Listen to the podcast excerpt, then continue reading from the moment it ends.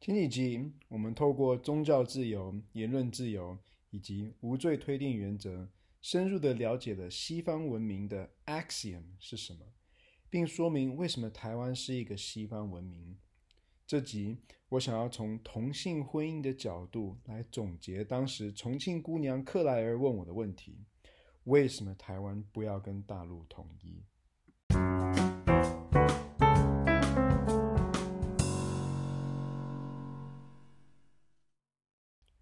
二零一九年五月的时候，台湾成为了全亚洲第一个使同性婚姻完全合法的国家。这句话的意思是说，男跟男、女跟女之间可以享有传统定义的异性夫妻之间所有的权利，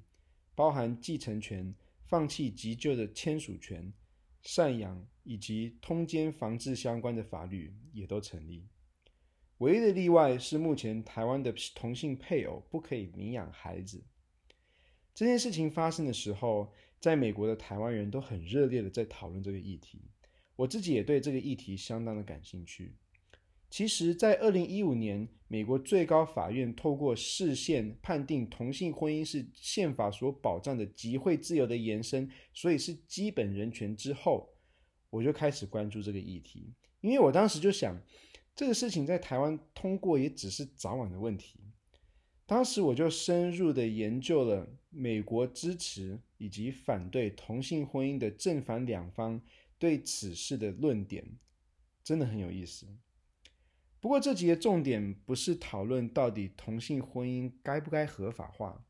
毕竟台湾、美国都已经合法了，所以讨论该不该这种假设性的问题其实也没什么意思，像是在放马后炮。今天我想要讨论的主题是为什么美国、台湾有办法通过，然后这件事情显示了台湾是个怎么样的国家。首先，大家要了解的是，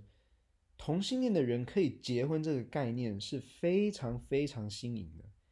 同性恋的人在历史上的每一个年代、每一个文明、每一个宗教里面都是饱受歧视的。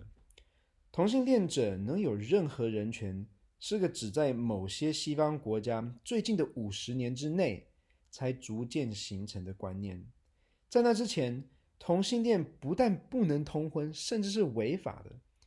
在中古世纪的欧洲，同性恋的性行为被罗马教廷视为是和施行巫术同等级的罪，是必须以火刑惩罚的。大家要知道，在纳粹集中营被毒气毒死的。不只有犹太人，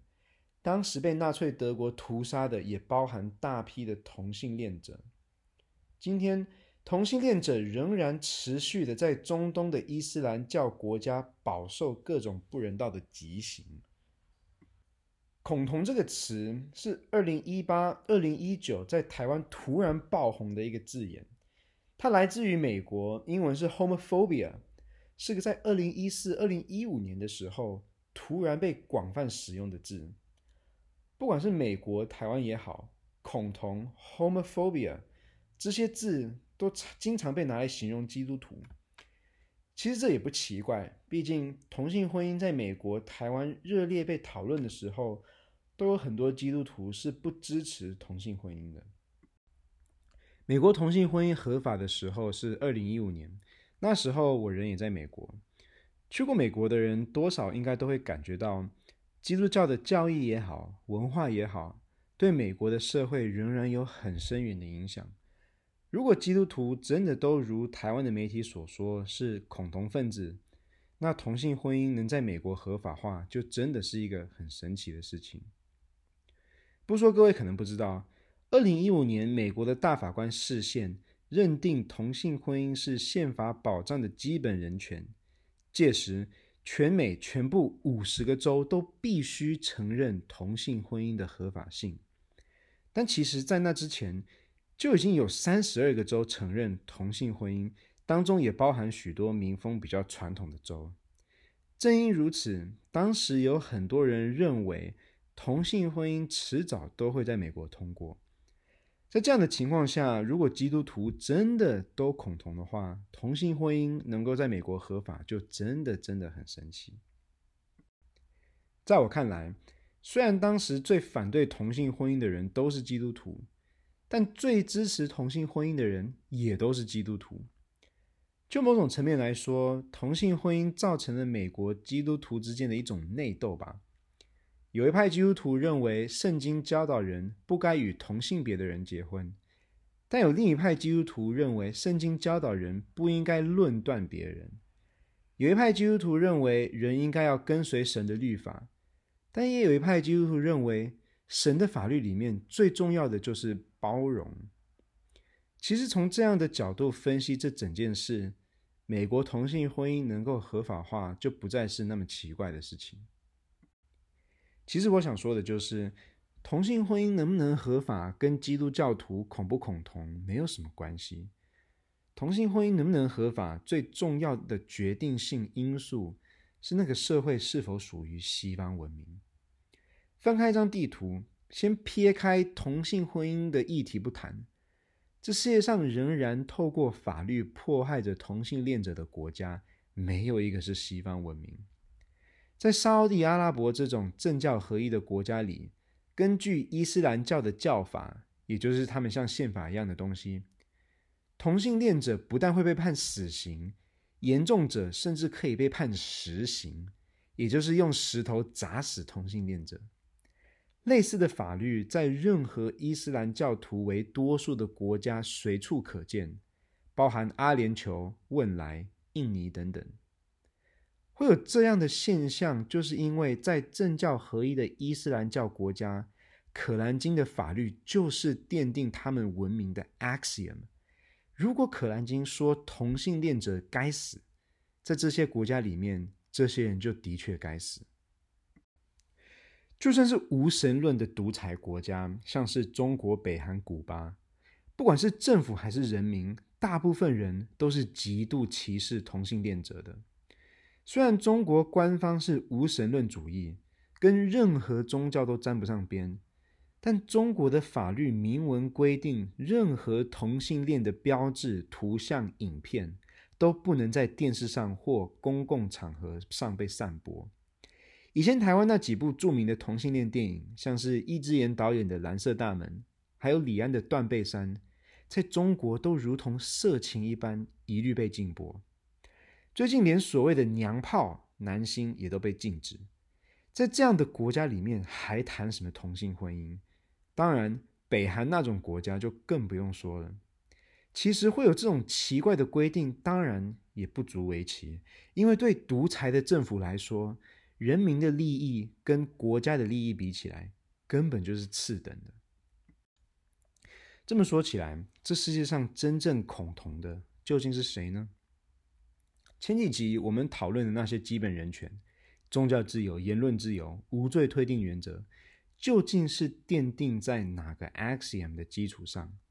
而这个 axiom 究竟是如何使政教分离的西方文明，可以有别于政教合一的伊斯兰国家与无神论的独裁国家，成为保障同性恋者基本人权的沃土。